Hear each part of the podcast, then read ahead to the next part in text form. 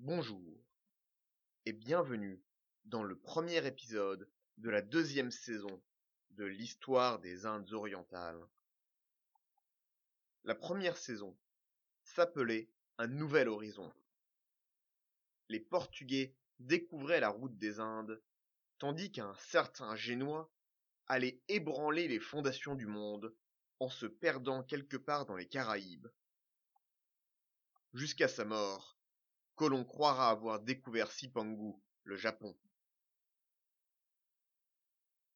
Nous nous étions quittés en 1515.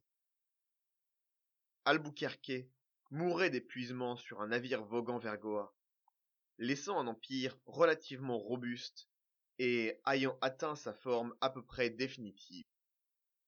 D'autres comptoirs apparaîtront, notamment Macao dans les années 1540, mais rien d'aussi dramatique que ces quinze premières années tumultueuses. En Europe, l'Église catholique était une force incontestée.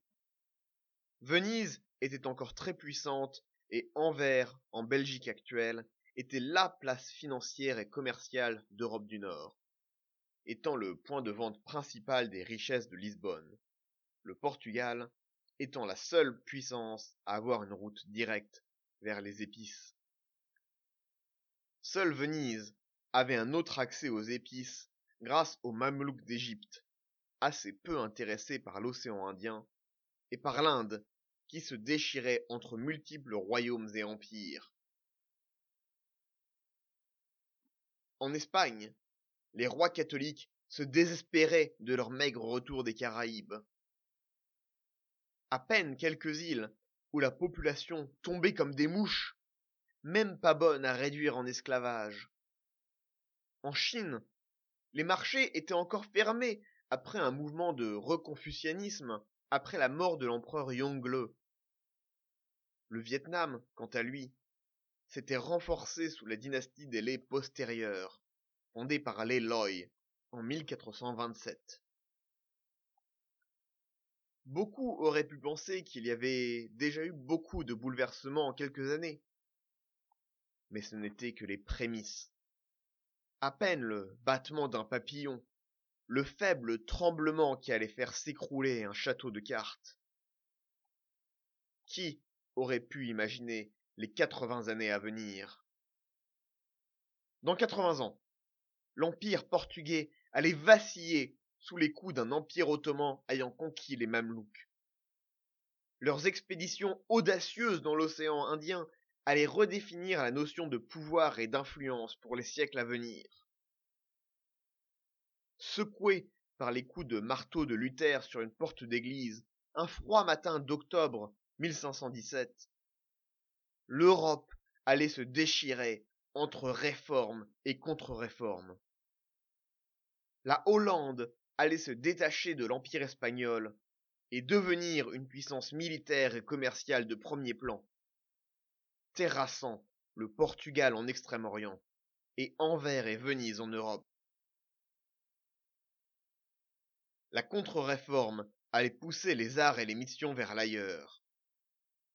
C'est ce vent apostolique qui allait gonfler les voiles des jésuites, Ignacio de Loyola et François Xavier, le premier missionnaire du Japon. Dans les années 1520, Cortés et Pizarro allaient avec quelques petites centaines d'hommes abattre des empires énormes et s'emparer de leurs richesses, alors que des germes inconnus embrasaient l'Amérique. Le Japon allait s'ouvrir, tandis que le Vietnam allait s'enfoncer dans la guerre civile et qu'un nouvel empire allait unifier l'Inde. Ce siècle peut-être plus que n'importe quelle période avant ou après, allait redéfinir le monde. À la fin du XVIe siècle, le monde allait être refondé, reforgé. Les circuits commerciaux allant d'un bout à l'autre du globe, le cours de l'argent au Japon, pouvant mettre sur la paille des banquiers de Bohême, l'or de l'Amérique, nourrissant les artisans du Bengale. Aujourd'hui, je vous souhaite la bienvenue dans la deuxième saison de l'histoire des Indes orientales. Aujourd'hui, je vous souhaite la bienvenue dans la refondation du monde.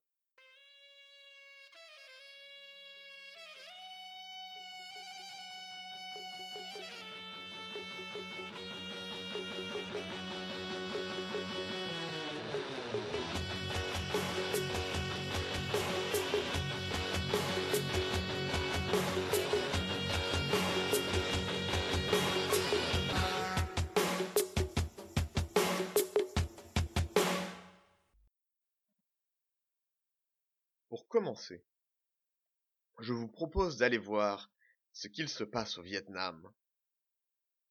Le dernier épisode remonte tout de même à l'épisode 6, quand nous avions parlé de Lê Thanh Tông, le plus grand empereur du Vietnam, selon certaines chroniques, et définitivement un des plus grands empereurs de la dynastie des Lê postérieures. Rappelez-vous, tout avait commencé vers 1400. La dynastie des Tran était tombée dans un coup de palais, remplacée par Okili, un mandarin, c'est-à-dire un haut fonctionnaire, devenu régent au fil de décennies d'intrigues. Il prit le pouvoir, mais provoqua un conflit avec une Chine cherchant à se réimposer sur la scène internationale.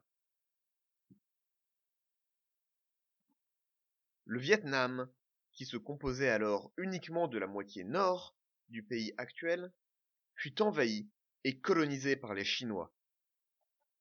En 1416, après dix ans de guerre, un homme se leva. Il lui fallut dix autres années, mais Loi repoussa les Chinois grâce au soutien populaire du peuple vietnamien, à un effort de propagande soutenu et des tactiques novatrices. Avec l'aide des familles Trinh et Nguyen, ou, comme je devrais le dire, Chin et Nguyen, parmi d'autres, il refonda une nouvelle dynastie, celle des Lé postérieurs. Nous étions alors en 1427. Allait s'en suivre 71 ans de prospérité pour le Vietnam. La dynastie était intelligente et allait accomplir un énorme travail de pacification et de centralisation. Les Tantong, troisième empereur de la dynastie, fut particulièrement notable, que ce soit par ses œuvres, sa mise en place d'un code de loi, mais surtout par la destruction totale du royaume Champa du Sud. Nous l'avons couvert en détail dans l'épisode 6.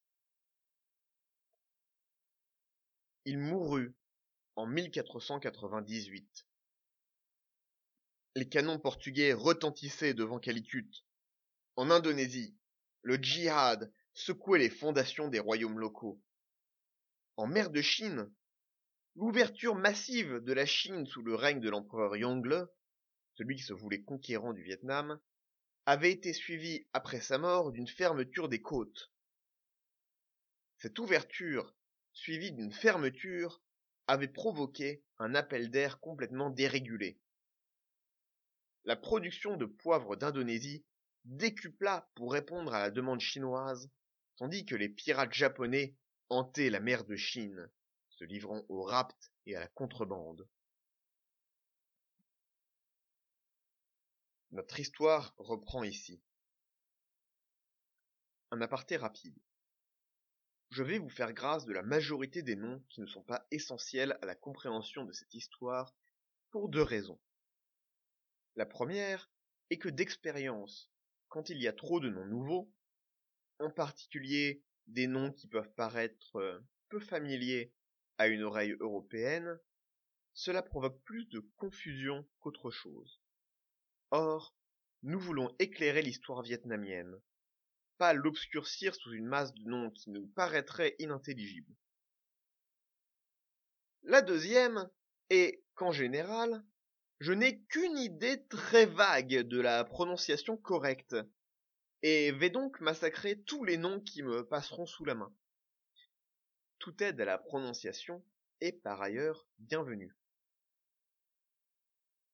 Les Tantong s'éteint en 1498 il fut succédé par son fils, qui régna de façon heureuse pendant environ une décennie. Cet empereur, Lei Yentong, continua l'effort de centralisation de l'administration et organisa ou améliora une force de police contre la piraterie qui semblait encore sévir dans le royaume. Il va aussi mettre en avant le rôle de gardien de la morale, qui revient beaucoup aux empereurs vietnamiens. Dans ce cas, une ordonnance de 1449 qu'il renouvela. Cette ordonnance interdisait les mariages mixtes entre les Viettes et les populations conquises du Champa. Ce genre d'ordonnance sera largement imité, de façon inconsciente, dans les colonies européennes. Il régna donc sept ans, jusqu'en 1505. Il mourut à l'âge de 44 ans et désigna son troisième fils comme successeur. Mais ce troisième fils, choisi avec soin, mourut six mois après son père. On sait à quel point ce genre d'événement peut être dévastateur pour le royaume. On le voit notamment beaucoup dans l'histoire de l'Empire romain, où les lignes de succession sont assez vagues. J'aimerais vous dire que cela ne changea rien, et que, tel Vespasien, succédé malgré lui par Domitien, tout allait continuer de façon relativement raisonnable. Mais cette mort, cette crise de succession, allait lancer le pays dans une guerre civile amère qui dura trois siècles. Mugde, un nom qui laissera une marque sombre dans l'histoire du Vietnam. Il était le deuxième fils de Lê Bien Tong, l'empereur qui créa ou améliora la police, fils d'une concubine. Il avait été écarté du pouvoir et passerait son règne à s'en venger. De là, ce ne fut que la litanie classique des tyrans. Assassinat politique, caprice meurtrier. Il ne fallut que quatre ans pour que le pays entier ne se soulève des nobles aux populations champa sous l'égide du général Wynne. Acculé, le tyran tente de se défendre, rassemble les hommes qu'il peut. Qu'importe, ce n'est pas assez pour résister au flot du peuple soulevé. Il est battu une première fois. Il ouvre les prisons, donne de l'argent aux prisonniers pour qu'ils combattent pour lui.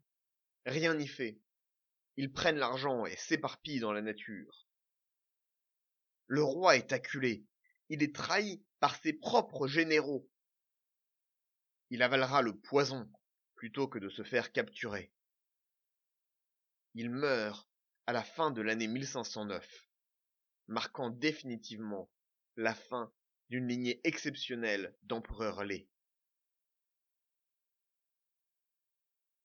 Mes sources sont peu clairs sur qui était le général Huyn. Était-il un des frères? Représentait-il un des frères? Était-il un cousin? Le nouvel empereur fut-il son protégé ou était-il lui-même le nouvel empereur? C'est assez vague. Toujours est-il qu'il fait partie de la dynastie des Lé. Huyn va réaliser quelque chose très rapidement. Une fois a commencé une guerre civile, une rébellion contre l'État et ses fondations, il est très dur de l'arrêter sans un projet fort. Huyn n'avait pas de projet particulier, à part renverser le tyran. À cause de cela, la guerre ne s'arrêta pas. Les bandes armées continuèrent à ravager le pays. Les régions se révoltaient. Huyn, qui avait été acclamé comme le libérateur du pays, serait haï en tant qu'empereur. Dès 1511, la capitale, Hanoï, faillit tomber aux mains d'un chef rebelle.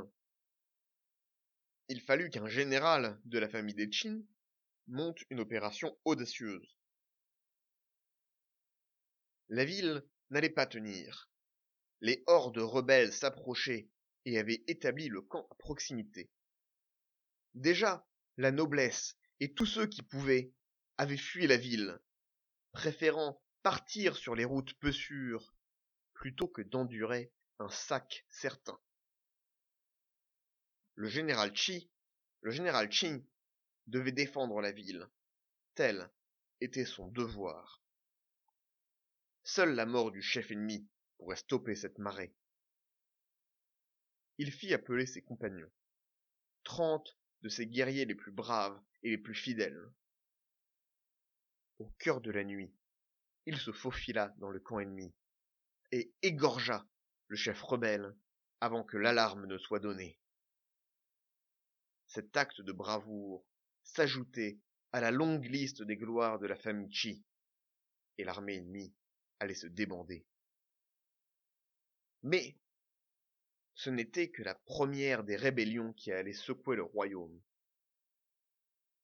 Entre 1511 et 1517, sept autres rébellions allaient accentuer la ruine du puissant Vietnam. Attardons-nous un peu là-dessus. Le Vietnam possède un État relativement fort et centralisé. Il est riche, possède une administration basée sur la méritocratie, et a une stabilité étatique qu'on ne verrait pas avant plusieurs siècles en Europe. Pourtant, toutes les deux minutes, je vous parle de piraterie, de bandes armées, parfois de révolte. Pourquoi tant de violence? Si je devais donner une explication, je dirais que cela tient à la géographie du Vietnam, surtout à cette époque. Toutes les actions, tous les événements que je vous raconte se passent sur une zone relativement réduite. Le delta du fleuve Rouge, où est Hanoï, est extrêmement fertile et est très dense. Il concentre une énorme richesse et permet une très grande concentration de population. Cela a permis l'émergence de l'État tel qu'il est, central et puissant. Mais cela transforme aussi les populations en cibles. Beaucoup de richesses concentrées dans un endroit réduit. Cela n'est pas un problème si on peut polisser les frontières. Mais voilà le problème. Voilà le nœud gordien de l'histoire du Vietnam. Autour de ce delta se déploie la jungle, les montagnes, un territoire hostile à toute centralisation. On l'a vu avec la province du Han, à la frontière entre le grand triangle du Tonkin et le delta du fleuve Rouge, et la fine bande de terre que la France appellera protectorat de l'Annam. Cette province très montagneuse fut le siège de nombreuses rébellions et résistances.